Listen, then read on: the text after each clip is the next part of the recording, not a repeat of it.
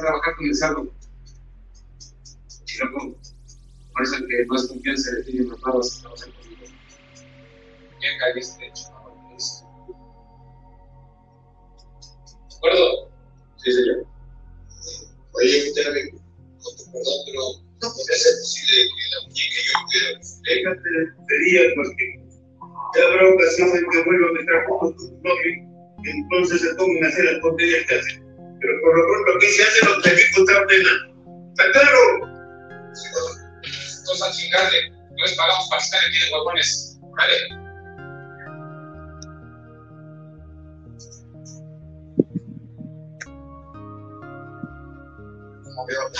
Así me gusta, hijo. Córtese con todo un hombrecito para que sea hijo heredero de su padre. Que se Ay, si viviera su abuelita, ahorita estuviera llorando de alegría.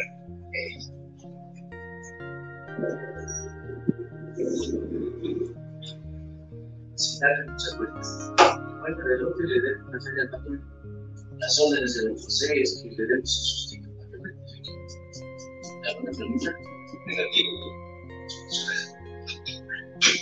Usted se me queda aquí. Yo solito te hago cargo de la encomienda de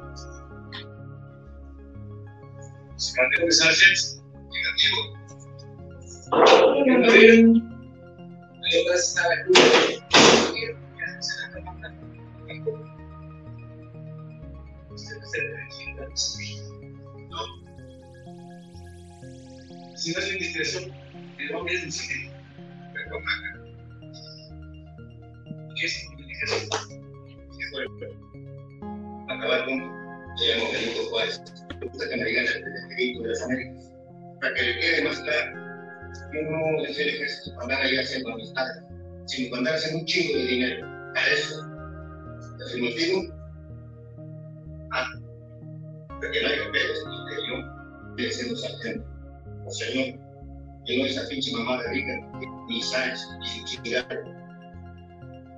¿Está claro, güey? ¿Qué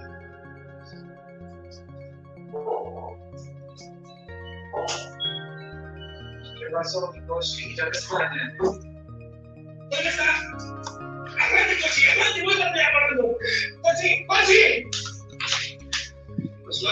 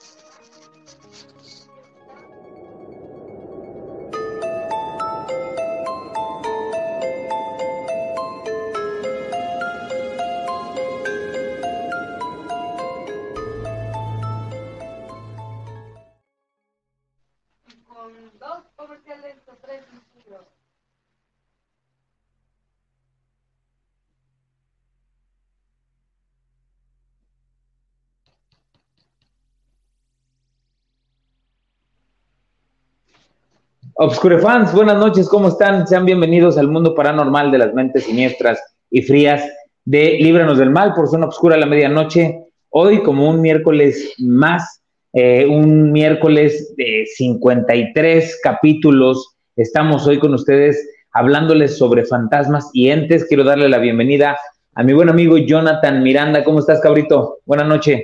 Amigo, ¿cómo estás? Buenas noches. Buenas noches a todos. ¿Cómo están? ¿Cómo les va? ¿Qué haciendo? Eh, pues ya listos, ya listos, preparados para hablar de un temazo interesante. Ahorita vamos a tratar de desglosar lo más que se pueda, ¿no? La palabra fantasma, ente, entidad, este, demonio, aparición, lo que ustedes le quieran decir, ¿no? Al final de cuentas, pues todo nos da, nos asusta a veces y de eso se trata, ¿no? De platicar con todos ustedes. Y es que, ah, bueno, siempre a todo lo que lo que sentimos que es como algo irreal, ilógico o energético, le llamamos fantasma, ¿no? Así es. Sí, sí, de repente esa parte, deja apagar la luz para que se vea más ad hoc. La, sí. la, idea que nos dio Mama Black ese día estuvo genial de, de, apagar la luz, creo que se ve mucho mejor.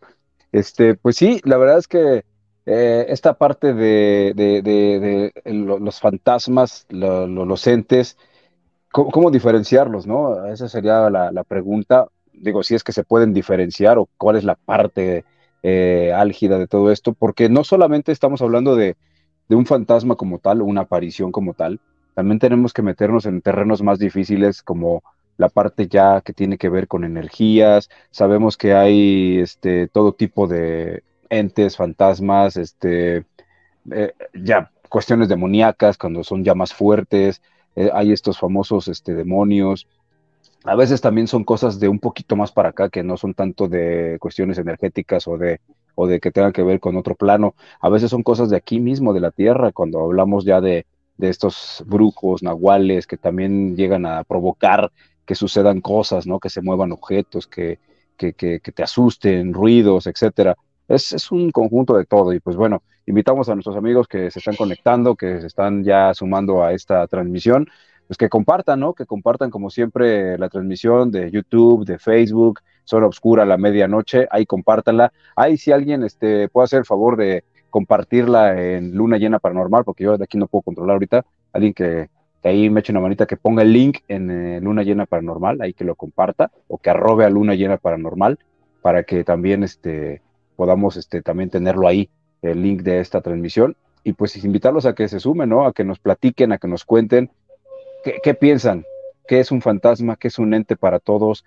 qué, qué diferencia le encuentran en uno y otro. Yo, yo tengo más o menos mis teorías y pues vamos a ver si co coincide, ¿no? Sí, es, te digo, yo creo que hemos crecido con, con películas, con historias, con leyendas donde a todo, a todo lo, lo extranormal o lo paranormal o lo que no tiene una explicación, le llamamos que es, una que es un fantasma, ¿no? Y aquí el punto es, ¿en qué momento podemos llamarle fantasma o en qué momento podemos llamarle entidad, ¿no? Porque podría ser lo mismo, pero no lo es. Una entidad debe de tener ciertas características para lograr ser una identidad y un fantasma puede ser todo aquello que sea energía, ¿no? Le podemos llamar como fantasma. A lo mejor podemos estar eh, viendo muchas veces una situación de un fantasma donde estamos nosotros partidos en diferentes energías en diferentes dimensiones y pensamos que es, algo fantasmagórico. De ahí empieza, yo creo que toda la, vertiente de, de, cómo podemos llamar o qué, qué explicación tiene el ser un fantasma. ¿Qué quiere decir ser un fantasmagórico? ¿Qué quiere decir eh, qué objeto o qué energía puede ser un fantasma? Cualquier energía que ya no esté en este plano, o sea, podría ser una energía que estuviera eh, en una cuarta o quinta dimensión, sexta, octava, es una entidad, o solamente podemos, o lo podemos llamar fantasmal. A todo lo que nosotros pensamos que ya no existe en este, en este plano, le llamamos fantasma, ¿no? más a, personas fallecidas. Entonces, es bien interesante porque, fíjate que estaba escuchando una historia de un amigo apenas eh, en estos días que me estaba, le estaba yo platicando que efectivamente pues estábamos eh, haciendo un programa donde íbamos a hablar sobre fantasmas y entes que si él pues conocía cuál era la diferencia o si eran lo mismo. Es un amigo que pues, le sabe a esto y que eh, ya llegó el camotero. Él nunca falla, siempre puntualito, ¿eh? puntualito, puntualito. Debería trabajar en este en correos, ¿no? Sí. este. Y yo le, yo le preguntaba, oye, pues, ¿cuál es la, la diferencia o tú qué entiendes entre una entidad y un fantasma? O sea, si lo hablamos eh, filosófico o de una manera eh, más normal, ¿qué diferencia debe de tener un ente y un fantasma? Y me dice que el ente debe de ser de cierta energía, por ejemplo, puede ser energía eh, buena o mala, pero siempre y cuando sea un desencarnado. Esa es una entidad y la cual quiera, necesita absorber energía digo, ya sea buena o mala, y un fantasma, o lo que nosotros como, conocemos como fantasma, es solamente algo que no está, que no está enterado de que ya no existe en este plano, pero sigue arraigado aquí. Claro. Claro, claro. Es algo, es algo, algo complicado, distinto, ¿no? De, de, de poder como como digerir el decir, a ver, entonces un ente es toda aquella energía que quiere seguir aquí, pero que ya sabe que no está, y un fantasma es toda aquella energía, o sea, lo mismo energía, que no sabe que ya no está aquí. Claro. Pues, mira. No, ¿ustedes qué piensan, amigos? Exacto, que nos comenten, que hagan sus comentarios. Saludos a todos los que se vayan conectando. Yo estoy más o menos con esa idea también. Para mí un fantasma es todo aquello que vemos, por ejemplo, las fotografías que aparecen y que se ve una imagen de algo ahí, una bruma, una, una, silueta, algo que, que, aparece, que simplemente está ahí, que se plasma. Puede ser eh, un fantasma eso o que de repente ves en un video y que ves que cruza algo, una sombra, una silueta. Eh, para mí un fantasma es esa, esa, esa, esa parte de la categoría de, la, de los que ya no, de los no vivos, que solamente se manifiesta así, con imágenes, con sombras, con brumas, pero que no hace absolutamente otra cosa, solo es eso, un fantasma. Por, ¿cómo, ¿Cómo le dices a la gente? Pareces un fantasma nomás deambulando por la casa, porque no haces nada, ¿no? O sea, nada estás ahí sin hacer nada.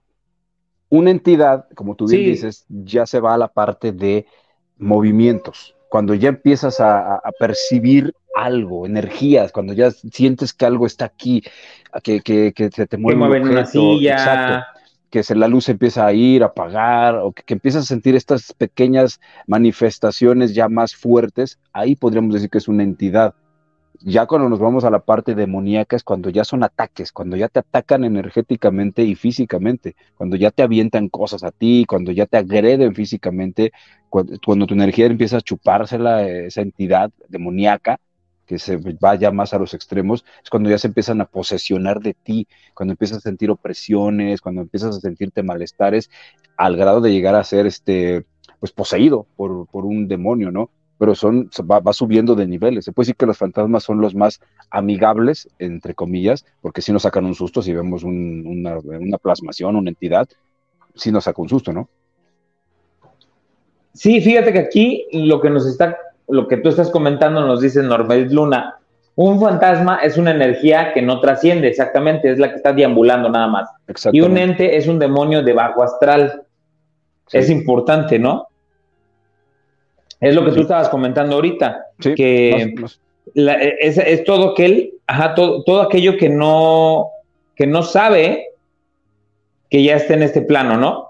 Exacto. Eso, es a menos lo que yo, yo este, entiendo un poquito aquí con lo que tú comentas y lo que nos comenta este Normedit. Normedit. Aquí también nos comenta, por ejemplo, Alex. Saludos. Dice, un fantasma es que se ve físicamente como, como era la persona. La, la ente es más algo que se cree que existe, pero no se sabe si lo que se haya visto es real. Claro. Sí, sí, sí, sí. Sí, podemos decir que sí. Ya ves que también están las entidades, eh, las famosas entidades este, elementales, ¿no? Los entes elementales que, que se encargan de cuidar los bosques, de cuidar los ríos, los lagos, los diferentes lugares, que son los famosos elementales, son entidades buenas que cuidan solamente y protegen ¿no? a la naturaleza, a los animales, a, los lugares donde, donde habitan, ¿no? Y, pues de ahí ya vamos subiendo a lo más difícil, que son los demonios, que esos son los que ya te atacan, los que ya te, los de bajo astral, como dice precisamente Norma Luna, que son los que ya te atacan a ti y atacan tu entorno, atacan tu energía, te, empiezas a sentir ya muy mal en tu entorno, ya no estás tranquilo en tu casa, en tu, con tu familia, donde, donde te encuentras, ¿no? Ya te empieza a afectar en otros, en otros puntos, ¿no? Sí, exactamente, donde, donde a ti ya, como dices, es un ataque ya frontal, ¿no? Exacto. O sea, ya, ya te quieren agredir o quieren alimentarse de ti para poder sobrevivir. Es eso más o menos lo que, lo que, lo que yo entiendo. Porque toda aquella entidad que se manifiesta dentro de una casa, de un panteón, de algún este, museo, de algún hospital, no, necesariamente debe ser de bajo astral, ¿eh? Sí, no. Puede ser una entidad que no sea de bajo astral, pero que tampoco tenga permitido por alguna cuestión eh, poder irse, trascender, exactamente. El fantasma es más como una energía de ambulante que no, o sea, que no está consciente, que, ya no está. El ente sí está consciente en dónde está. Exactamente. Es, como la explicación que te dan.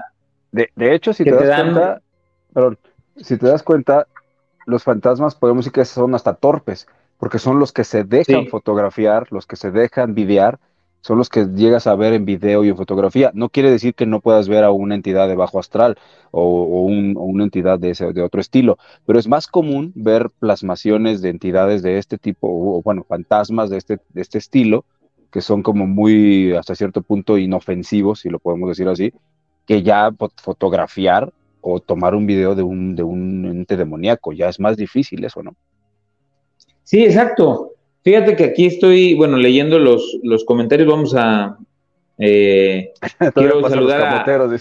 sí, Alex Rivera, Kenji Aris, buenas noches, Jorge Luis Córdoba, eh, también aquí tenemos a Normedit, eh, también tenemos a, ver, ¿quién? David Recio, saludos desde Estados Unidos, un saludo, un saludo, gracias por escucharnos desde allá y vernos, nos están viendo en YouTube.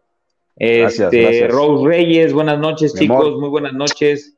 Preciosa, mi amor. Juli BZ, gracias, gracias por escucharnos también, monitorearnos y toda la onda. Alex Rivera, Kenji Aris, pues hay que nos, que nos ayuden, ya saben, que nos ayuden a compartir, activar la campana, comentar, este, pues bueno, ustedes son los primeros que nos pueden ayudar para que esta comunidad vaya creciendo un poquito más. El tema, la verdad, está muy bueno. A mí me gusta mucho hablar sobre fantasmas y entes y sobre las historias que hay alrededor, ¿no? Hay muchas historias alrededor de estos personajes. Por ejemplo, una historia que que ha como conmocionado últimamente, no sé si, si ustedes la, han escuchado, pero yo apenas estuve eh, escuchando como la historia de, la muerte y el fantasma de Pedro Infante, mm.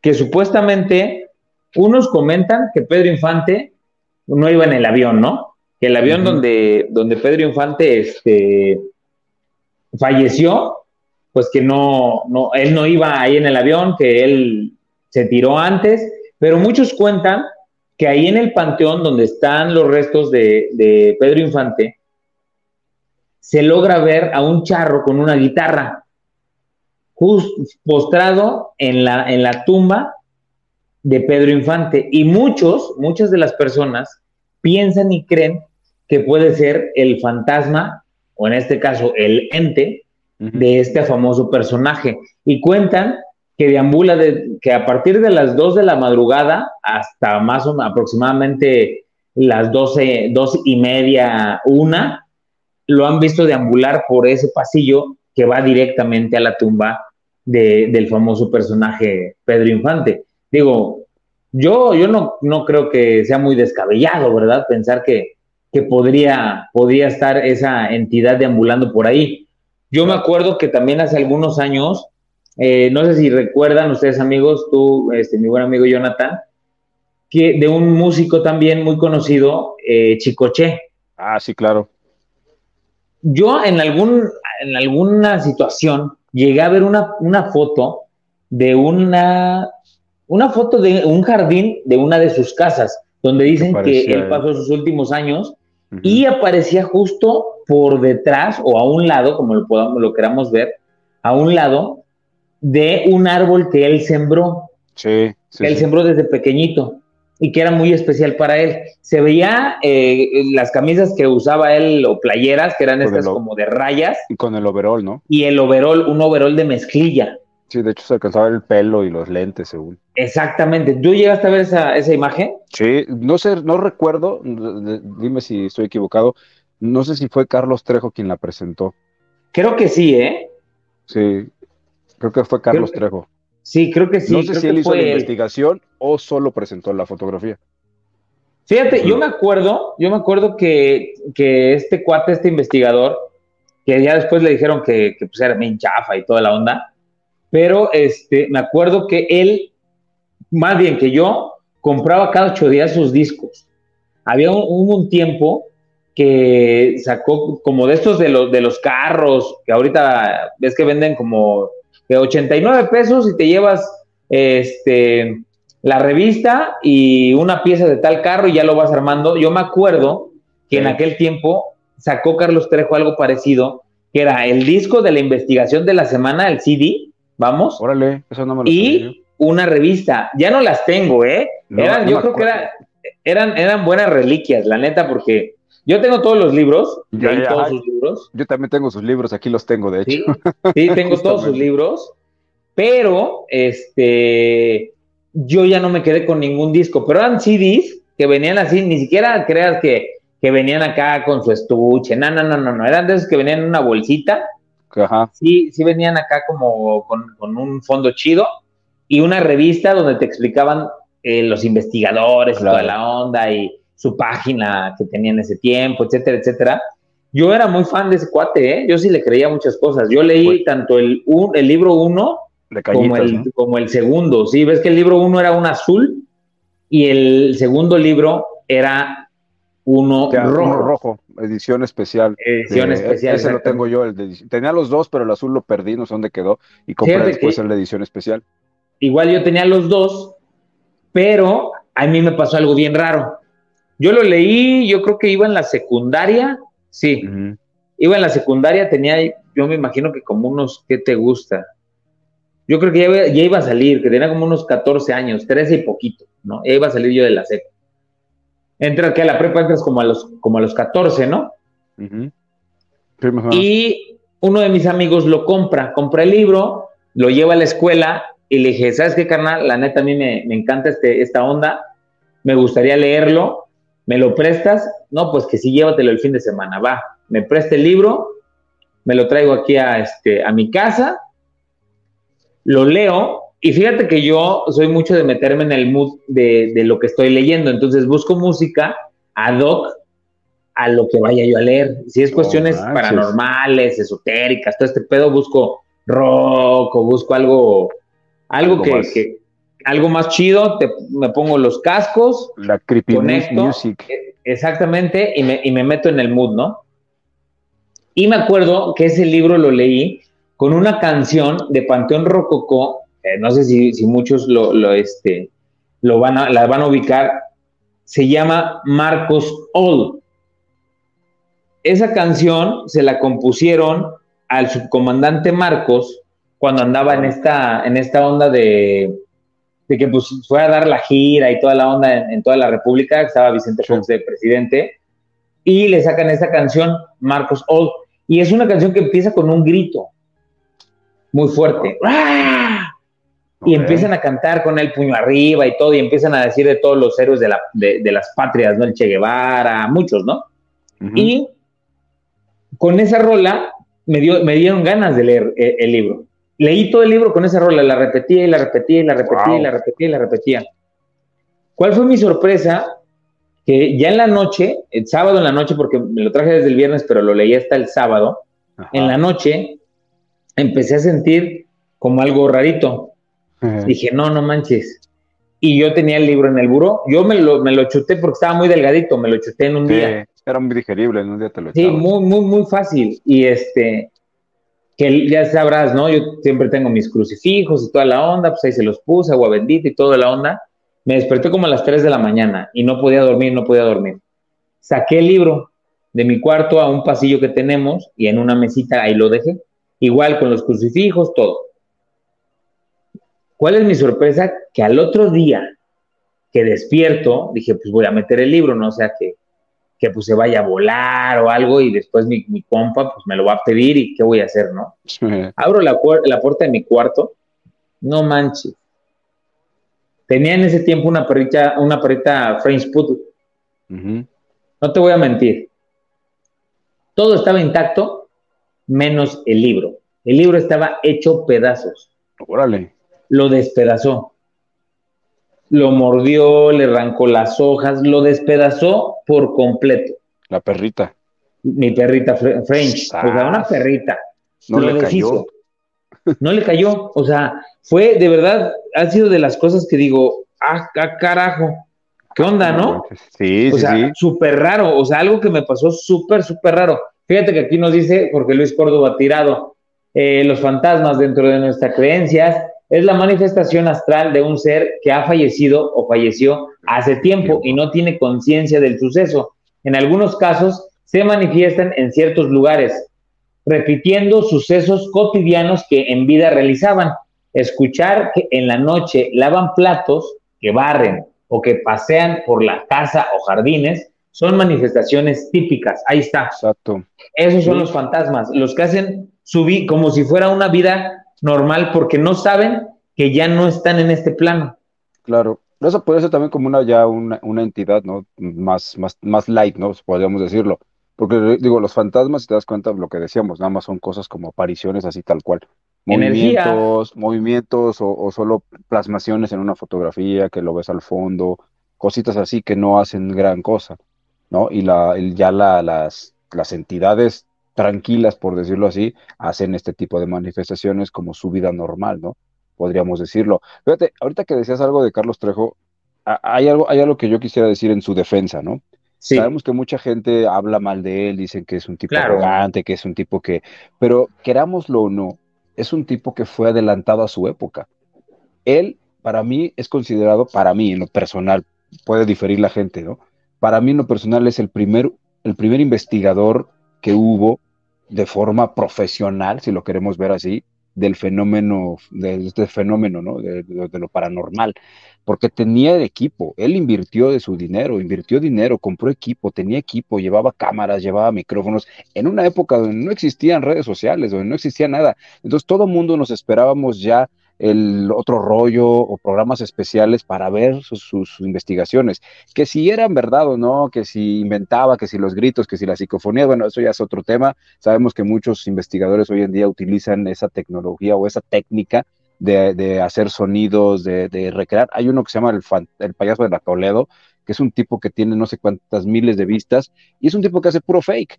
¿no? Se inventa, se inventa sus fantasmas, se inventa las brujas y esto, y tiene vistas, y está bien, se vale, es, el entretenimiento que tenemos hoy en día, pero así como hay esos, hay este, investigadores serios. Creo que él en su momento fue un investigador serio, porque sí hacía investigaciones, sí iba a los lugares, sí estaba ahí, sí grababa, sí buscaba, y ya lo de los libros, lo de eso, bueno, también fue una parte importante porque de dónde, de dónde iba a sacar el dinero para poder solventar todos los gastos que él hacía con respecto a los viajes, esto y las investigaciones, pues tenía que hacerse cosas. La historia, si es real o no la de Cañitas, es una muy buena historia que creo que a todos nos atrapó en su momento cuando leímos el libro, los, los, que lo leímos, creo que nos mantuvo así como a ti y a mí, que, que sí nos impactó, que sí nos gustó, que sí nos pareció algo así de wow, porque sabemos que eso puede suceder. Sí puede pasar eso, es real, ha pasado a mucha gente de las posesiones, de, de, de, de estas manifestaciones grandes. Entonces creo que en, en, su defensa, creo que sí fue uno de los primeros urbex investigadores que iba a los lugares, que investigaba seriamente y que lo hacía de, buena manera. Yo tuve la suerte de entrevistarlo hace muchísimos años, bueno, en el programa que lo tuvimos hace muchos años, cuando Luna Llena comenzaba, cuando todavía no era el reconocido Carlos Trejo como lo es hoy en día. Y él era un tipo muy sencillo y muy, muy agradable, muy amable, y lo sigue siendo, solo que hoy en día pues tiene que también defenderse, ¿no? Yo pienso. Y no es mi amigo ni nada, y no lo defiendo, no es mi amigo ni nada, pero pues podemos ver que su trabajo en su momento sí ha sido un trabajo serio, ¿no? Y le busca, le, hace a todo y creo que la mayoría de las cosas le salen bien. Pues mira, amigo, ahí digo, yo creo que, que, sí, sí, el cuate se la ha ganado, se la ha ganado porque fue uno de los primeros que, que entró en esta onda del, del mood paranormal. Sí siento que sí ha perdido mucho el piso, sinceramente. Siento que el personaje le ha ganado un poco a la persona.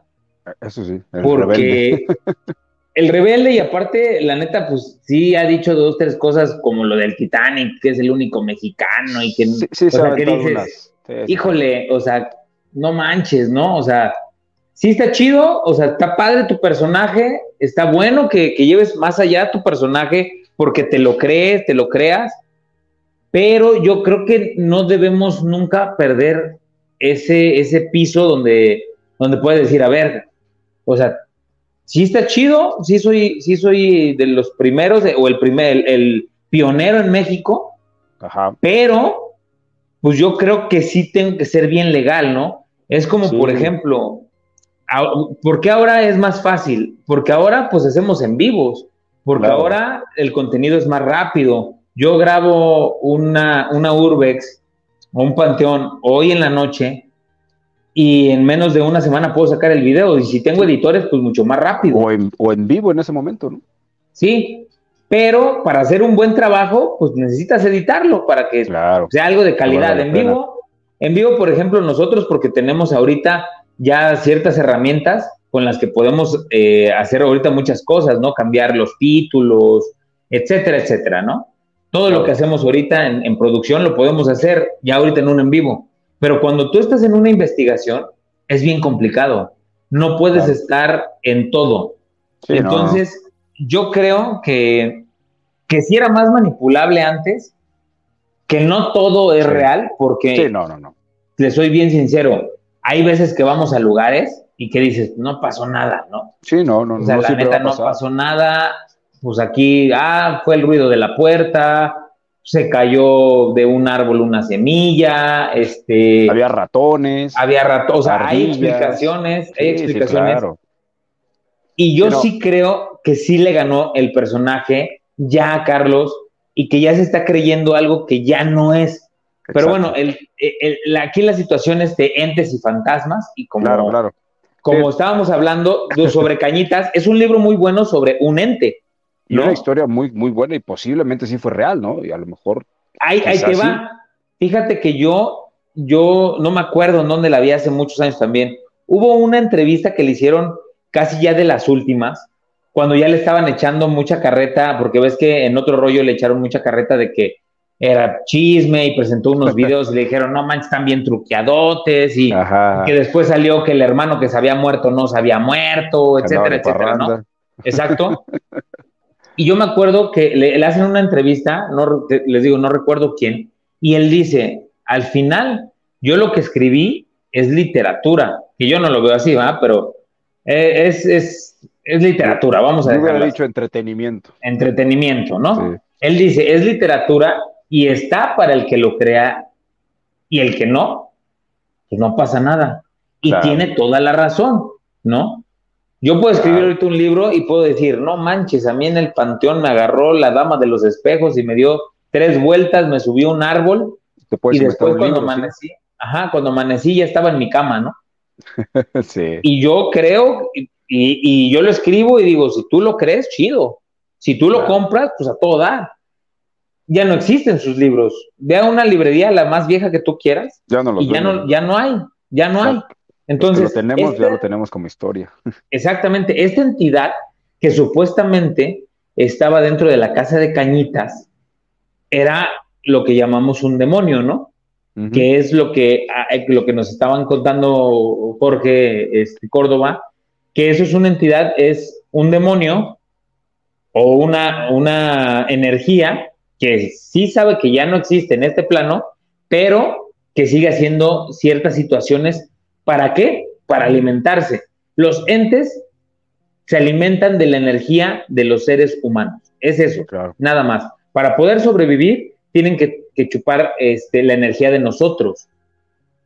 No sé, amigos, si tú tengas alguna historia de algún fantasma.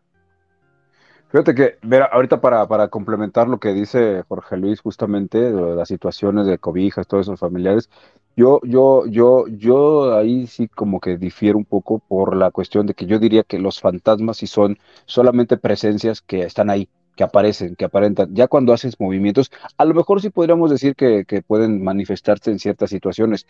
No sé si recuerdes la película de Crónica de un fantasma. Es una película buenísima, buenísima, que si tienen la oportunidad de verla, estaba en Netflix, no sé qué pasó, no sé dónde esté ahora, la voy a ir a conseguir a la piroteca porque la quiero volver a ver. E, esa, esa película refleja justamente lo que le estaba yo comentando sobre lo que es un fantasma. Un fantasma que no se movió en todo el tiempo. Muere la persona, está en un lugar, se, manifiesta en el lugar donde vivió y pasan una serie de cosas, no, les voy a spoilear mucho para que si no la han visto la puedan conseguir y verla, y se mantiene en un solo sitio. Y la lucha de este fantasma es llegar a una puerta o querer abrir una puerta, querer hacer algún movimiento para poder manifestarse de alguna manera. Entonces está en esa lucha y empiezan a ocurrir situaciones y movimientos, pasa el tiempo, al final ya no entendí esa parte, por eso la quiero volver a ver, porque resulta que da como una vuelta al, mundo o a, la, o a la vida, a la historia, y retoma otra vez, como del principio, otra vez su vida, su historia. Es una historia muy bonita, muy interesante, que quiero volver a ver para entenderle más. Pero sí, sí podríamos decir que los fantasmas sí tienen su, su, toque también de, manifestarse en situaciones que ellos acostumbraban a hacer. Y a lo mejor podemos coincidir en esto, amigo, todos, que a lo mejor un fantasma no te hace ningún daño, simplemente se manifiesta porque cree que que sigue eh, haciendo su vida normal en este plano, aún no están conscientes, ¿no? Sí, fíjate, por ejemplo, aquí nos dice Jorge Luis, los entes, como su nombre lo dice, son entidades que se manifiestan a partir de las energías propias del entorno. Hay entes de naturaleza, duendes, hadas, elfos, etc. Y dentro de los sobrenatural, los entes se manifiestan como seres descarnados con el fin de atormentar y lastimar a todo aquello que sientan que perturba su entorno. Exacto. Totalmente. Sí, sí, sí. Totalmente. Justamente. Pues es eso, todo aquello que, te va, que, te genera una perturbación dentro de tu espacio y tu atmósfera y tu, persona, todo aquello que, es una energía que te agrede, esa es una entidad. Es, es algo pues, pues un tanto maligno, ¿no? O sea, un, un, tanto agresivo, vamos, si, si, lo podamos decir de, de alguna u otra manera. Claro. ¿A ti te ha, pasado alguna situación con fantasmas o con entes? Fíjate, ya creo que ya la conté, no sé si recuerdas que la conté hace, hace mucho tiempo. Seguramente eh, no te acuerdas, o a lo mejor sí, o algunos amigos del, del, público que nos están viendo. Cuando recién comencé Luna Llena, conté la historia que me pasó a mí de la, de la, del el fantasma o el ente, no sé qué haya sido. Yo creo que fue un ente que me golpeó, que me dio una nalgada. No sé si recuerden esa historia que conté hace ya algunos años, cuando no empezamos Llena. estaba, estaba yo durmiendo en casa de, mis abuelos, es una casa pues, muy, muy, muy vieja, que, que tenía, era una casa que tenía cuartos en la parte de arriba, ¿no? Yo estaba durmiendo en uno de los cuartos, que era un cuarto pues muy escondido, era el cuarto del fondo, y en ese cuarto había pósters de la época, que pues, en esa época mis tías eran muy jóvenes, y era muy acostumbrado poner los pósters de los artistas, ¿no? De los cantantes, de los artistas, se ponían por toda la pared. Entonces, había muchos pósters ahí, y a mí me llamaban mucho la atención algunos. Yo una noche estaba durmiendo ahí, y de repente me despierto llorando y pues mal, ¿no? Asustado, llorando, porque me habían dado una nalgada, en, pues obviamente una nalgada, ¿no? Como tal. Subieron a verme y todo, pues todo el mundo, ay, no, seguro estaba soñando, no sé qué, no sé cuánto y tal. Nadie me creía. Y solo una tía fue la que me, se quedó conmigo para consolarme. Y de repente me vio y le decía yo que me, me habían pegado, le enseñaba. Yo estaba yo muy pequeño, según yo recuerdo. No recuerdo exactamente qué edad tenía, pero yo creo que tendría cinco, cuatro o cinco años tal vez, seis quizá, porque lo recuerdo así como muy entre sombras, muy pequeñito me veía yo. Y me revisó esta tía y yo tenía una mano marcada justo en una de mis nalgas. Una mano marcada, se veía como si me hubieran dado una nalgada como tal. Y yo le señalaba un póster en particular, le decía, ella fue, ella fue. Y era el póster de Amanda Miguel. En ese póster, en ese póster ella se veía ya sabes, su cabellera inmensa, china, así, pero tenía un look como muy, muy duro, así como de esos look como muy gótico. Áspero, ¿no? Ajá. como muy gótico, los ojos así pintados de negro, traía creo que una blusa negra, o sea, se veía muy, muy, muy demoníaca, ¿no? Ella, la verdad, digo, con todo respeto para la señora, pero, pero sí se veía así y, y, me impactó tanto que yo ya no podía estar en ese cuarto. Y en ese cuarto llegaron a pasar más cosas. Cuando éramos niños también con mis primos jugando, también llegamos a ver algo ahí que, había una sombra, hasta le aventamos zapatos y no sé qué, porque veíamos algo ahí que estaba, como que se movía algo. O sea, llegaron a pasar ese tipo de cosas, pero eso fue lo que más me, ha impactado, lo que más me ha pasado a mí en lo personal, entre otras cosas, digo, y también quería contar un poquito de lo que yo viví, también lo que sentí, estas presencias que sentí cuando fui al Panteón de la Leona y que me tocó hacer el recorrido solo esa, esa vez, que hice el programa especial desde ahí. Pero si quieres, ahorita lo platicamos más adelante, pero eso ha sido como de las cosas más fuertes que he vivido, entre las otras que ya he platicado también, que pasaron en la radio cuando estaba trabajando. Y bueno, e-, eso es una de las razones por las cuales me interesa este fenómeno, ¿no? Descubrir la verdad, saber qué hay, saber si son, si, si de verdad puedes contactar con ellos. Ese es uno de mis grandes sueños en una investigación, hacer contacto con uno un día, ¿no? Y ver, ver, ver cómo podemos reaccionar. Miedo no me da, o bueno, sí me da miedo, mejor dicho, sí me da miedo, o sea, es, sería absurdo decir, ay, no, no me da miedo. No, claro que me da miedo, pero aún con el miedo quiero saber, quiero intentarlo, no quiero estar ahí. Sí, claro, es padrísimo, ¿eh? esa sensación. La verdad es, es este, es muy padre porque, hijo, te genera, te genera muchas cosas. Como dices, no tanto miedo, sino eh, pues algo extraño dentro de, dentro de, de, cada uno de nosotros. Cada uno de nosotros aparte lo vive de, diferente forma, ¿eh? Eso también hay que tenerlo bien en claro. Lo que, lo que a lo mejor como tú, como tú lo vas a vivir, pues yo no lo voy a vivir, ¿verdad? Claro. O como yo lo viví, pues tú jamás lo vas a vivir porque lo, lo aceptamos y lo vivimos de formas distintas y diversas. Claro. Fíjate que lo que tú comentabas, a mí, este, sí me han, me han tocado bastantes eh, ahorita les cuento un poquito, vamos a leer lo que nos dice Jorge Luis Córdoba, dice cómo se relacionan los fantasmas y los entes. Los entes de bajo astral, demonios, se alimentan de esas energías que rodean a los seres vivos y los fantasmas, por ser aún residuos astrales atrapados. ¿Qué quiere decir? Que los mismos entes se pueden comer un fantasma, ¿no? Porque es energía al final de todo. Claro. Son, eh, son poseídos por estos seres. Por eso hay manifestaciones de fantasmas agresivos, los, los famosos poltergeist, que se han puesto muy de moda los poltergeist este, hoy en día. Tiene más o menos, yo le, yo le aviento que los poltergeist han de tener como unos cinco años que empezaron a, que empezaron a ocupar ese, ese sobrenombre o ese nombre de poltergeist. Antes yo me acuerdo que solamente hablábamos sobre entes y fantasmas, pero los poltergeist son, son como, como de una generación nueva. No sé si tú ya los habías escuchado mucho antes. Yo pues la verdad no había escuchado la película, ¿no? La película que de la niña que se la come la tele y eso que era el famoso Poltergeist, solo la conocía como eso, ¿no? Como tal de la de la película, pero no se había puesto como tú dices como de moda, por decirlo así, entre comillas, eh, se ha hablado más de esto últimamente porque han habido manifestaciones más fuertes, ¿no? Y por eso tal vez ha sonado más, porque antes solo eran las fotos, los videitos de ver las sombras y eso, pero sí como que se ha revoloteado la energía por todos lados y de repente hay muchas manifestaciones ya agresivas, ¿no? Sí, exactamente.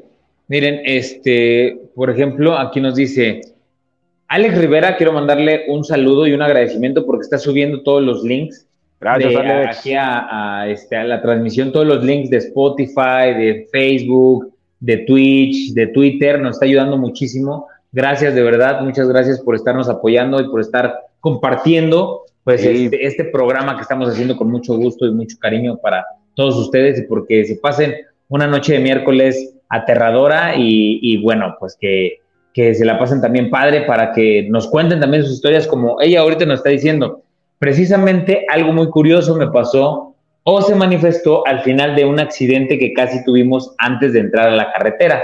Pero la verdad, lo único que puedo describir sobre lo que vivimos el conductor y yo era una figura enorme, alta, llevando una cruz cargando con cadenas por unos terrenos baldíos. Al principio creí que solo yo lo podía ver, pero me sorprendió que el chofer también, y lo único que le dije fue, no lo mires, y seguí conduciendo no, eh, perdón, y sigue conduciendo. No te distraigas.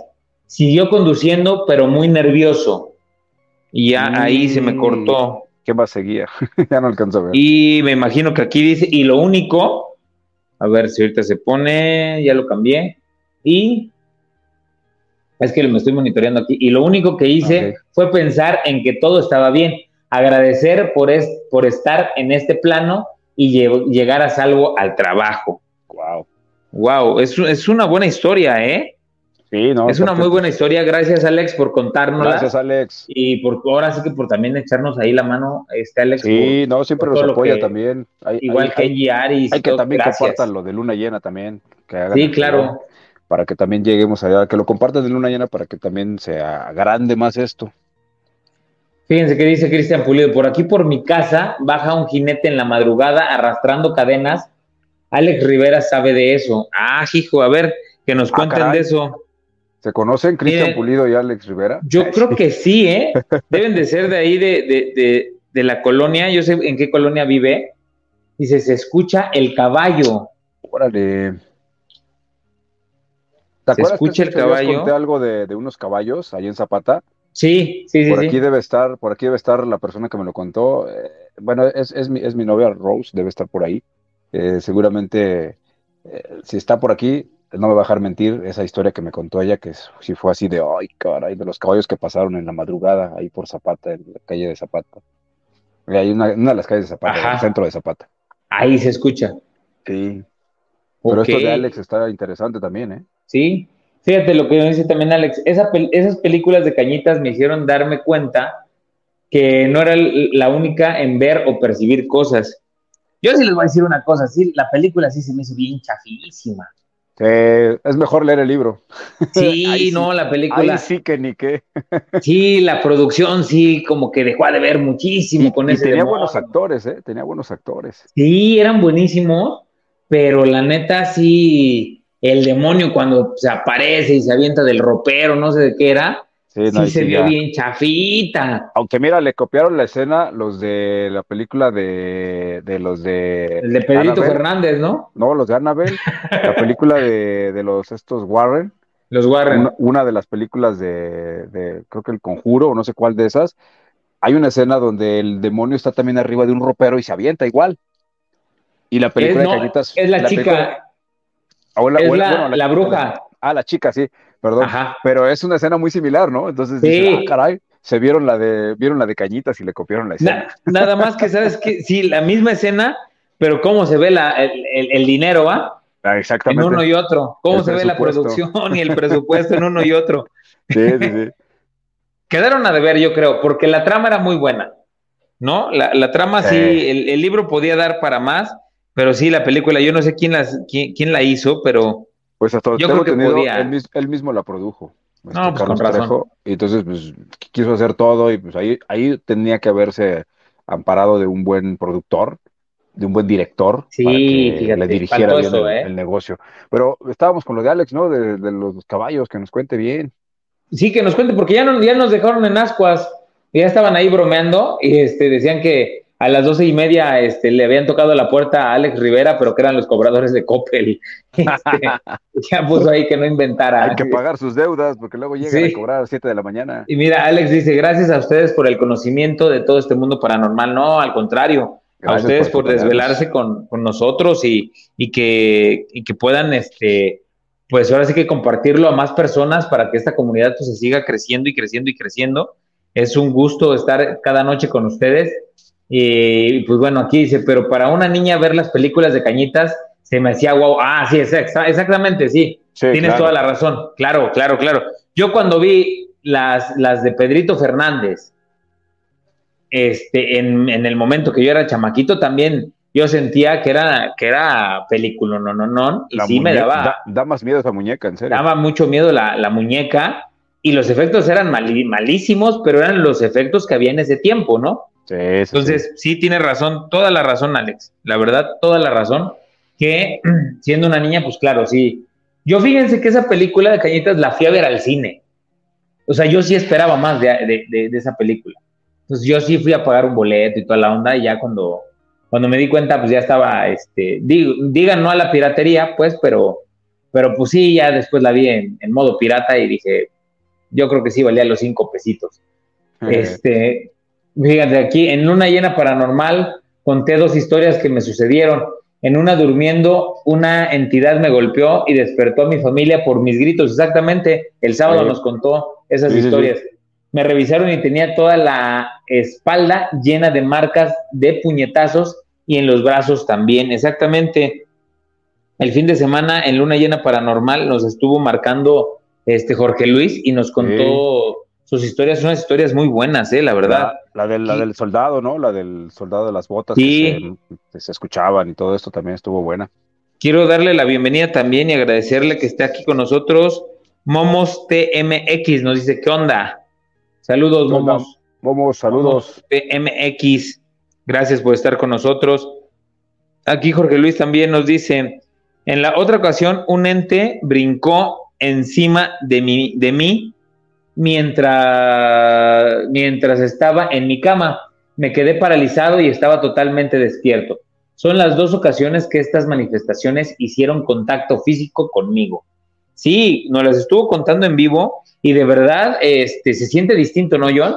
Como, como cuando, como la historia de, pues esta historia que les conté del camino este, a Chalma, que se siente muy distinto el miércoles que la conté aquí en vivo a el fin de semana que, te la conté ahí, ¿no? Ahí en, ahí en la, en la cabina. Sí, no, es que agarra otro mood cuando estás en radio, en cabina, es, es otra cosa y la verdad es que qué bueno, los que lo pudieron escuchar, el programa y verlo a través del Facebook, de verdad que gracias por acompañarnos y sí, esa historia que contó Julio, de hecho ya estoy por subir al, al YouTube de Luna Llena Paranormal Oficial, Estoy por subir el programa de este mes que pasamos, así que para que estén pendientes, ahí les voy a avisar, ya les voy a estar compartiendo, ya, ya compartí de hecho en la, en la Facebook de Luna Llena Paranormal, ya compartí el canal de YouTube para que vayan y se suscriban y estén pendientes también de lo que estamos haciendo ahí. Y pues sí, eh, como tú dices, esa historia, la verdad es que sí tienes razón. Cuando la contaste aquí el miércoles pasado, estuvo interesante y fue padre. Y dije, ahora le está chida. Pero ese día tenerte ahí a un lado, escucharte aquí cerquita y luego con los audífonos, no, hombre, otro, otro nivel, otro nivel. Pueden ir a escucharla, fíjense que esa, este, la grabé ahí en, en el TikTok de Zona Obscura a la medianoche. La grabé directo con mi teléfono cuando la estuve, cuando la conté. Ahí le edité con una musiquita que la verdad quedó muy bien. Si quieren ir al TikTok a escucharla después de que terminemos este programa, pueden escucharla para que se para que sepan de lo que estamos hablando. Que duerman aquellos que no han que no han escuchado, ya está la historia ahí arriba del TikTok. La pueden escuchar y esperen también el programa completo de, Luna Llena Paranormal, porque la verdad se puso buenísimo, ¿eh? Contamos unas historias bien buenas. Fíjense que aquí nos dice, eh, Alex Rivera nos dice, Cristian Pulido Navarro, somos vecinos, pero solo he escuchado el sonido del caballo, pero al principio se escucha lejos y al final se escucha que está en la esquina de la privada donde vivimos. Órale. Ok. Es como, ¿sería como la llorona esto?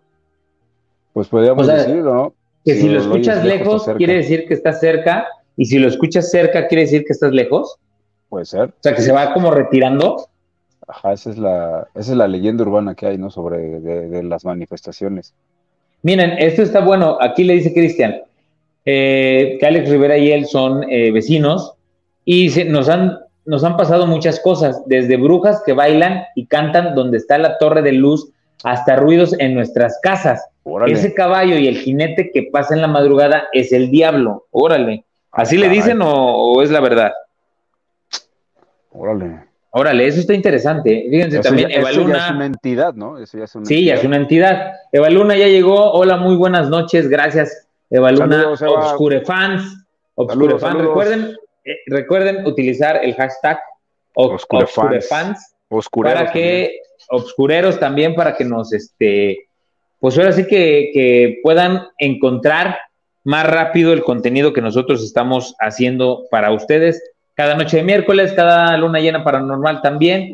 Y bueno, acuérdense que ya vamos a tener más historias y más leyendas dentro de toda la programación que, que tenemos aquí en Zona Obscura a la Medianoche para que ustedes pues tengan más material, ¿no? De dónde, de dónde asustarse, de dónde espantarse o de dónde entretenerse. Recuerden que nosotros les contamos las historias y está en cada uno de nosotros, pues, creerlas o no creerlas, saber o no saber sobre estas entidades o fantasmas. ¿Alguna otra historia, amigo? Antes de irnos al comentario de, o quieres leer el comentario de Alex si quieres lo, leo y ahorita te cuento algo también de lo que, justamente de que viví en el Panteón de la Leona, eso no lo he contado muy a detalle. Dice, eso de la puerta también es verdad, e incluso le mandé mensaje a Cristian sobre que alguien estaba fuera de la puerta de mi casa. Wow. No, eso sí. Órale. Sí debe ser impactante, sobre todo cuando vives en, casas donde a lo mejor tienes patio o hay arbolitos o cosas así, y dices, ay, ay, ay, ay ¿qué, qué, puede ser esto, no?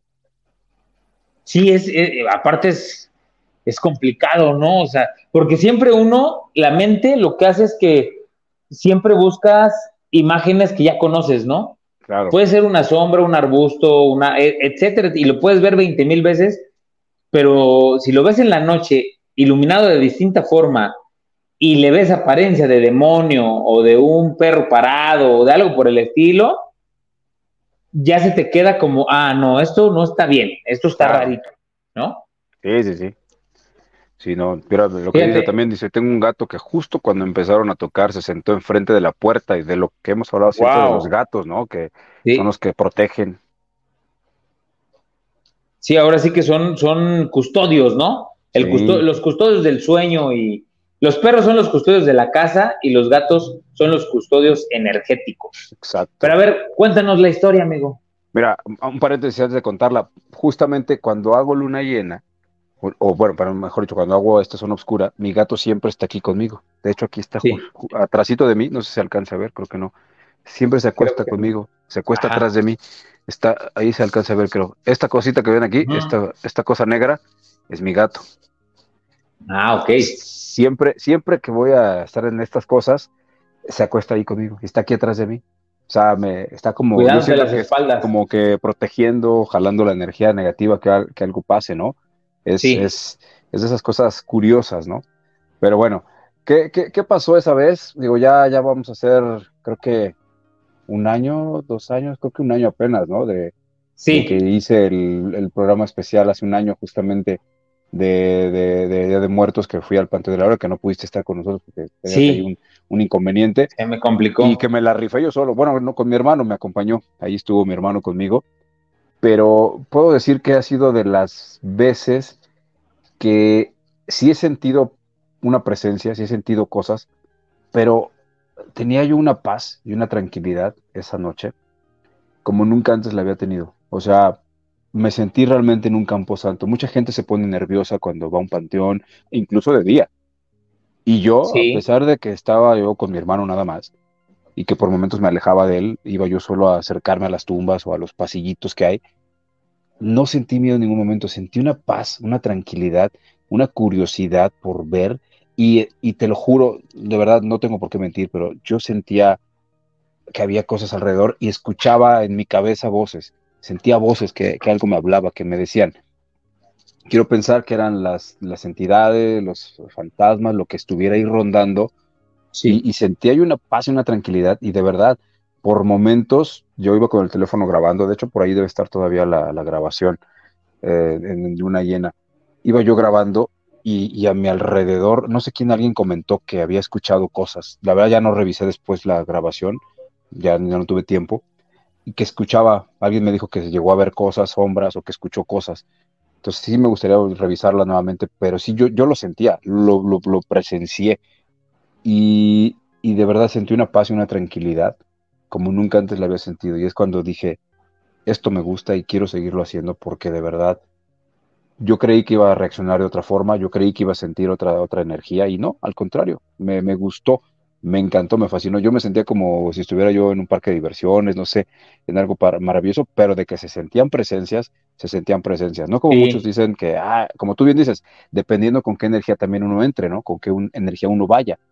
Yo, yo fui con todo el respeto del mundo, incluso cuando entré pedí permiso en mi cabeza, dije, pido permiso para estar aquí, agradezco por dejarme estar esta noche aquí, vengo, en, vengo eh, con todo el respeto del mundo y con la mejor voluntad de escucharlos, de sentirlos, de saber qué hay aquí.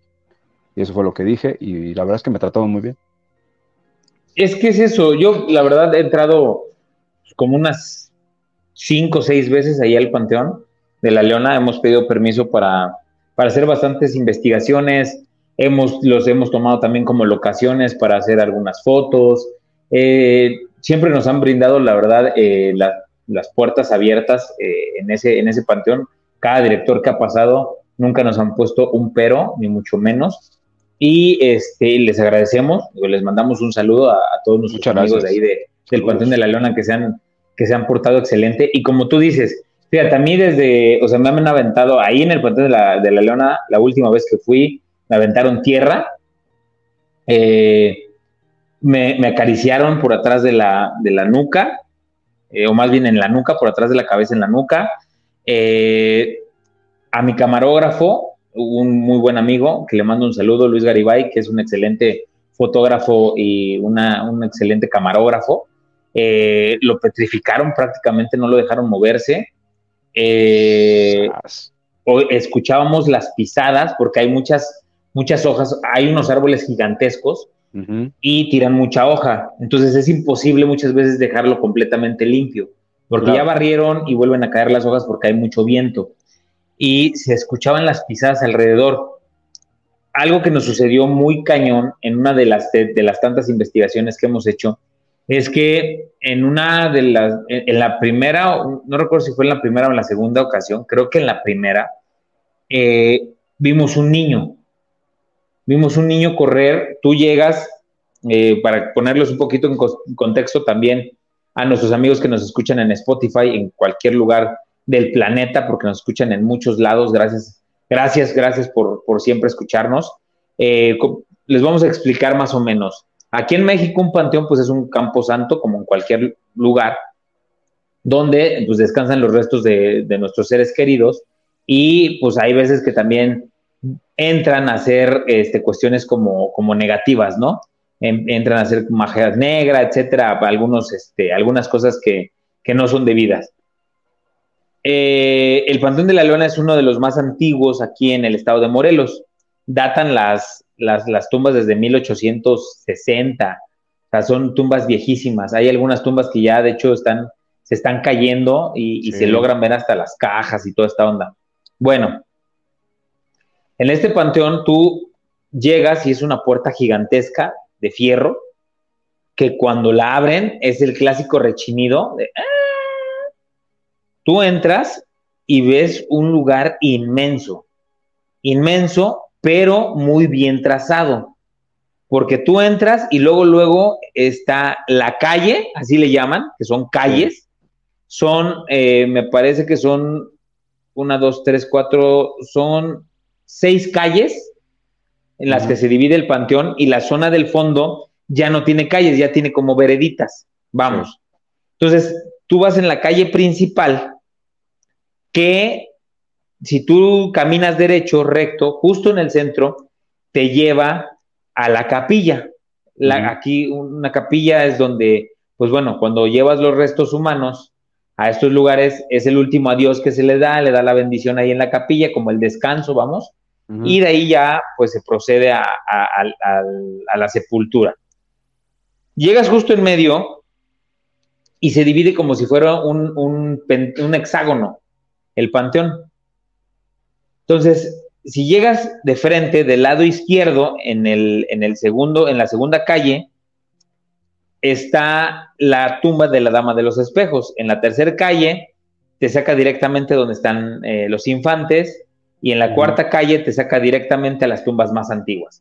De hecho, cuando caminas a las, a las tumbas más antiguas, tienen una barda muy pequeñita y una puerta o un marco, vamos. Y lo que te recibe en la entrada, justo en la entrada, es un ángel gigante, ¿sí? Es una estructura de piedra, pero es, un ángel. Está hermoso, es un trabajo de, de artistas excelente, pero imagínenselo a las 2 de la mañana. Sí, no, sí donde no hay nada de luz más que la linterna que tú llevas y lo ves y es algo impresionante, que te saca de onda porque... Donde se levante y abra sus alas y exactamente. nos vemos. Bueno, justo ahí donde está el ángel, en la parte posterior, que es como, como otra de las calles que, que, hace como, como que rodea el panteón, ¿sí? Para como la comunicación de las demás calles. Eh, estábamos justo ahí en el ángel platicando sobre la, la escultura y toda esta onda y la persona que iba con nosotros nos dice, miren, ahí va un niño. Cuando volteamos vemos a un niño. ¿Qué te gusta? Unos 5 o 6 años aproximadamente. Claro. Corremos, yo corro atrás del niño para ver, pues, qué onda. Si era un, niño, de verdad, exactamente, o, qué, o qué era. Yo corro, pero yo corro, en lugar de perseguirlo por la calle, que es donde él corre, unos se van corriendo atrás de él y yo lo que hago es que me meto entre las tumbas. Voy entre las tumbas y entre los huequitos corriendo y justo cuando llegan las personas eh, por la calle de la, de la izquierda, vamos, corriendo atrás del supuesto niño y yo salgo, llegamos a una tumba pequeñita que tenía como monumento, como el, pues el cajón pero de, de, de, piedra. Y era una tumba oh, chiquita. Creo que ya sé cuál es. Una tumba chiquita, yo creo que sí sabes cuál es. Ya la, ya la he visto, sí. Una tumba chiquita, pero el monumento es una tumbita, vamos. Es como si fuera el cajoncito, ¿no? El ataúd. Sí, sí, sí. Ahí nos llevó el niño. Ay, caray. Justo ahí, ellos lo perdieron y yo también. Y yo te digo, yo me crucé entre las tumbas, ¿eh? Y ellos rodearon siguiéndolo, o sea, no había para dónde irse porque yo lo hubiera interceptado o ellos. lo alcanzan. Exacto. O sea, no había para dónde más. Entonces, ahí podemos decir que puede ser un ente, ¿no? Claro. ¿Por qué? Porque ya lo hemos explicado algunas veces. Cuando las manifestaciones son de entes niños, ¿qué sucede? Que los demonios toman esas formas para poder llegar a más personas y poder acumular más energía. Fíjate, aquí nos dice, nos decía eh, Cristian Pulido, la vez que te, Alex Rivera, la vez que te bajaron el volumen de la radio. Y dice, sí, cuando recién llegué a vivir al departamento, le bajaban o subían el volumen del estéreo, al estéreo y apagaban la televisión. Ay, caray. Antes de ayer escuché el grito de la llorona. Tuve tanto miedo que casi lloro, dice Normedit Luna. ¿En serio? Eso nos está contando, fíjate. ¿Y cómo, se escuchó Normedit? Perdón, ¿cómo se escuchó Normedit? Escuchaste el, un lamento, ¿verdad? Nada más, seguramente. No se escuchó el clásico que dicen, ay, mis hijos, ¿no? Me imagino. Porque normalmente es un lamento nada más, ¿no? Lo, lo, lo, lo que hemos platicado Julio muchas veces. Sí, ese, ese lamento. Porque todos dicen que es el ay, mis hijos, pero lo que, los que realmente lo han escuchado es el lamento, pero es un lamento, híjole. Desgarrador, o sea, sí es. ¡Ah! Sí, sí, sí, te eriza todo. Sí, exactamente. Fíjate, Alex nos dice, esa historia de las brujas ya se las conté. Fue la primera experiencia que compartí con ustedes. Exactamente. Sí, yo sí, yo sí recuerdo esa historia. Digo, si no las quieres contar de nuevo, estaría perfecto. No tenemos ningún problema. Marta Estela, Calderón Molina, buenas noches, un gusto, saludos. Gracias, mami, gracias por saludos, saludos, mi, mi, mi, fan número uno. Yo creo que mi esposa es el dos y mi hija es la tres, o las dos son las las tres son las número uno, porque nunca me dejan. Son infaltables, exactamente. Los gatos son protectores, nos dice Alex Rivera. Claro. Exactamente, son protectores. Fíjense que aquí nos está contando una historia Jorge Luis. Ahorita voy a esperar a que se coloque en la, en la pantalla donde me, estoy monitoreando para podérselas leer este, por completo, pero eh, nos dice, hace muchos años vi una película basada, según en hechos reales, sobre una familia que era atormentada por tres fantasmas. La familia se mudó a casa, perdón, la, familia se mudó de casa y los fantasmas se fueron con ellos. Expertos en lo paranormal eh, estudiaron a las manifestaciones y descubrieron que se trataba de dos fantasmas sometidos por un ente el ente los asustaba para manifestarse astralmente. Esto sucedió en Estados Unidos. No recuerdo cómo se llama la peli. Me recuerda un poquito a la película de los Warren, ¿no? ¿Te acuerdas esta? La de. Creo que es la del Conjuro 3. La de la niña que está un viejito ahí pidiendo. Exactamente. pero que en realidad está detrás la, la, monja. Que precisamente ya el, el, viernes sale, el jueves sale la, segunda parte de La Monja, la 2. Vamos a ver pues ya mañana, ¿no? Ya, ya, ya, en un rato sale. En un ratito sale. Yo creo que ahorita voy a checar a ver si, si hay todavía entradas para la premier. El, viernes la voy a ver yo. Yo la voy a ver el viernes. dice, dice Cristian, en algunos panteones se sienten la tranquilidad, luego al escuchar las palomas y el silencio, exactamente. Sí. Fíjense que, bueno, aquí Eva Luna también nos dice, los gatos son animales muy sensitivos, son capaces de detectar dónde fluyen las malas energías. Claro, sí, sin duda. Mi gato, mi gato me ha hecho unos parotes bien increíbles. Ha estado bien, bien jodido el pobrecito, pero es cuando más ataques energéticos he tenido y me doy cuenta fácilmente porque cuando yo estoy percibiendo que algo me está queriendo joder, sí. inmediatamente mi gato me llega todo golpeado, está todo madreado, o sea, realmente está absorbiendo lo malo, ¿no? Y ahorita está todo dar, ahorita anda bien, ya está bien curado de sus heridas, de hecho hace unas semanas, un par de semanas estaba bien fregado y ya tiene ahorita como si nada le hubiera pasado, ¿eh? como que se recuperó mágicamente, ni cicatrices ni nada, entonces eso sí me sorprende mucho, ¿no? Que estaba muy fregado y de repente ya no tiene nada, o sea, como que tiene ese poder mágico de recuperarse. Fíjense, es algo, es algo raro, ¿eh? Yo, a mí, en lo, en lo personal, pues, eh, soy alérgico a los gatos, entonces, pues, por obvias razones, pues en la casa nunca había gatos, pero a mí siempre me llamaba la atención eh, hace, yo creo que ya les conté esta historia hace algunos meses. Este, pues por azares del destino llegó una gatita a la casa que la rescató este, mi esposa. la rescata, la trae a la casa y es una, una gata albina, es completamente blanca.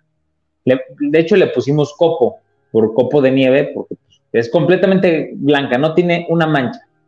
Tiene una cara hermosa aparte, está preciosa. Me ganó, la verdad, me ganó el corazón. Eh, una vez que entró a la casa no volvió a salir. Estaba destinada este, para ti. Es la, sí, es la consentida de aquí. Y yo a pesar de que me llegan a dar mis crisis estas de que de repente empiezo a mormarme o, que me empiezan a picar los ojos, pero yo llego a la casa y mi gatita no se separa en ningún momento de mí, en ningún momento. Todo el tiempo quiere que le esté acariciando, todo el tiempo quiere estar encima de mí. Llego y tengo un reposet, me siento en el reposet y lo primero que hace es treparse, acomodarse en mis piernas y quedarse ahí hecha bolita. pero, no es, pero no es lo único que me pasa con ella. Fíjense que tengo otros, otros dos animalitos, dos mascotas, que son dos perritos. Uno de ellos este, se llama Rocco, es un Sharpei macho. Este cuate se ve cañón, o sea, es un boxeador, este es el Mike Tyson de los perros. Eh, es, de color chocolate, está hermoso, es, es, yo creo que también, los tres son mis consentidos, pero es, el, es, el varón de la casa, vamos, ¿no? Es el muchachón que cuida. Eh, siempre trae la cara como de enojado, pero conmigo es un amor incondicional, impresionante. Desde que llego es el buscarme, el tallarse en mis piernas, el abrazarme, eh, el, el, querer que lo acaricie, se me mete entre las piernas, no me deja caminar pero no fuera alguien más, porque mi perro es un animal, en serio, ¿eh? O sea, a mí, a mí me mordió ya una vez.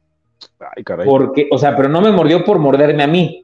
Lo llevé al veterinario y el veterinario le tuvo miedo porque el perro pensaba que, que, nos estaba agrediendo el veterinario.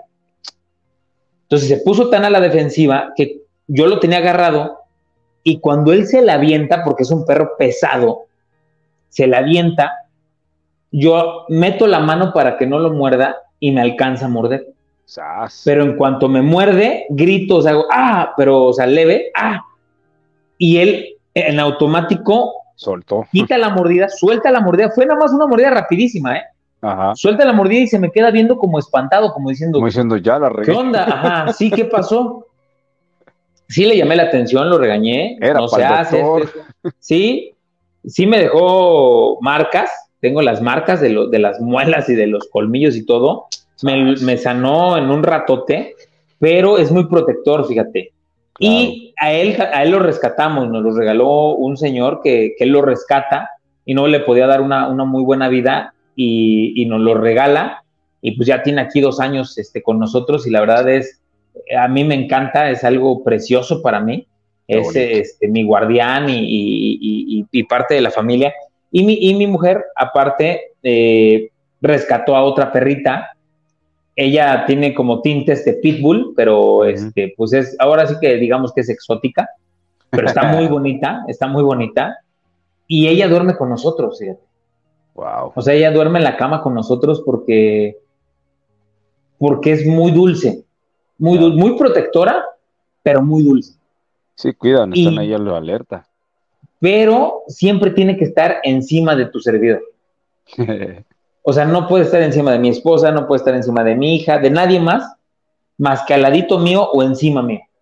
Ok. Es una conexión que tengo con, con mis mascotas, la verdad, bien bonita, bien bonita. Y si tienen mascotas, cuídanlas mucho, no las abandonen. Este, son, son seres que nos mandan eh, los espíritus de nuestros familiares y son nuestros guías espirituales y cuídenlos muchos. Y los que nos van a llevar al. Ellos nos van a cruzar el puente, ellos nos van a cruzar, ayudar a cruzar el puente. Este, gracias, eh, Alex Rivera, por pues, seguir poniendo los links de, Twitch y de todas las redes sociales, Instagram, este, Facebook, Twitter, este, Spotify, de todas las redes sociales, nos está ayudando a, subirlas. Aquí nos dice eh, Jorge Luis, en los cementerios se siente mucha paz. He ido a cementerios a visitar a mis difuntos, aún de noche, y se siente muchísima tranquilidad. Sí, exactamente. al final, el nombre lo dice todo, ¿eh?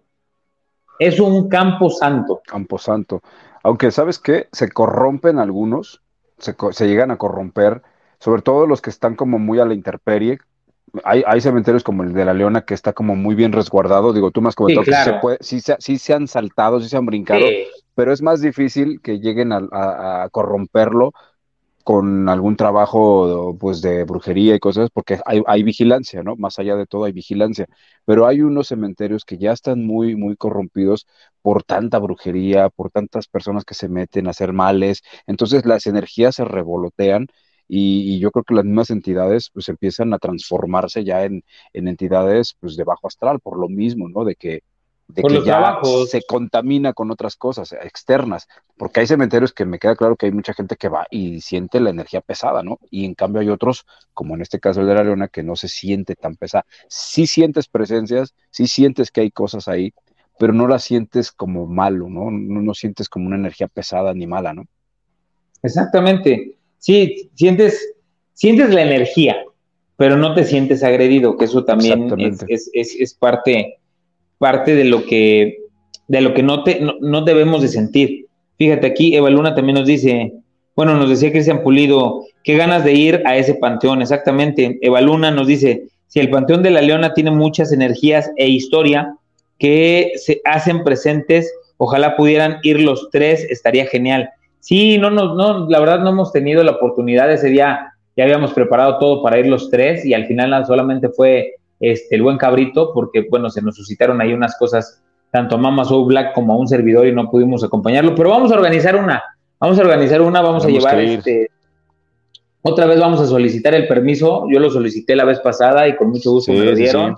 Y este, y vamos a, vamos a ir los tres, o si no vamos los dos y caminamos esos pasillos, contamos unas historias desde ahí también buenísimas. Y, grabaremos. Este, y grabaremos, este, estaremos yo creo que un poquito en vivo y de ahí, pues ahora sí que será todo grabado para que ustedes sientan, sientan, sientan bien el, la energía que estamos viviendo todos nosotros ahí junto a ustedes. Claro. Eh, Eva Luna también nos dice que se arme y vamos todos. Sí, claro. Estaría padre invitar a algunos Obscure fans Oye, ¿no sabes, eh, Julio, no sabes si este año va a haber recorridos? Ya ves que por la pandemia se suspendieron, pero este año, este año sí va a haber. ¿Sí va a haber? Se va a retomar, pero solamente un día, ¿eh? Lo malo es que se llena muchísima gente. es que, solamente es un día. Exacto. Lo ideal sería mejor organizar una ida nosotros. Un fin de semana o algo por el estilo, porque en un día está bien cañón. Sí, no, además es rapidísimo el recorrido. Yo, yo conozco a los organizadores. Son mis amigos un recorrido especial para nosotros y unos cuantos estaría padre, fans.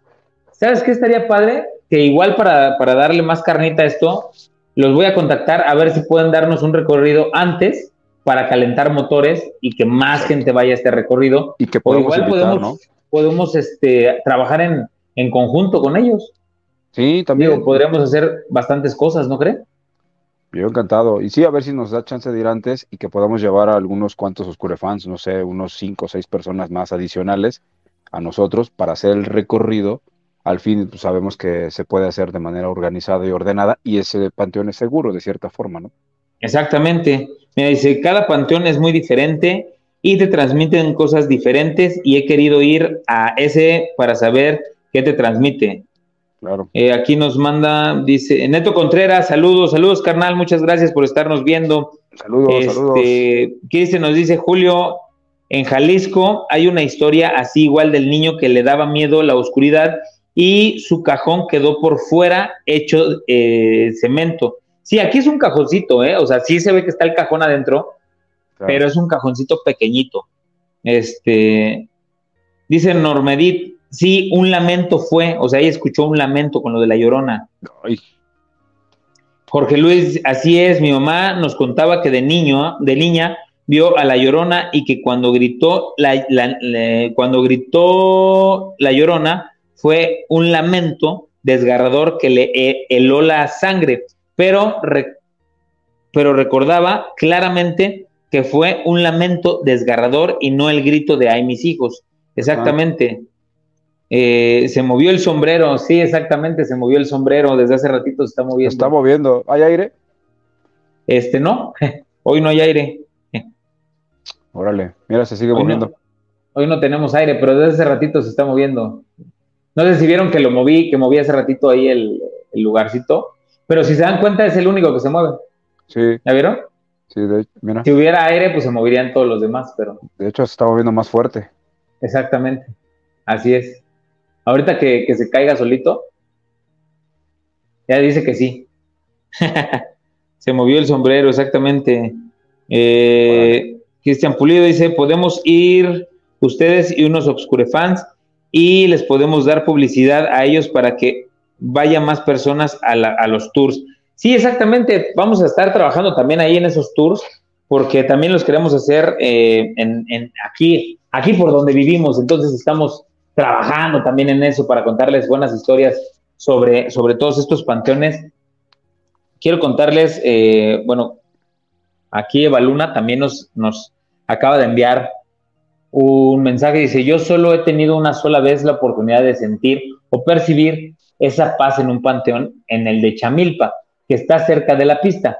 Fuimos durante la noche para despedir a los difuntos de una amiga. Cuando sonaron las campanas, el viento era súper frío, pero la energía muy tranquila, con paz. Exactamente. Es que también es la energía que tú lleves, ¿eh? Eso es importantísimo.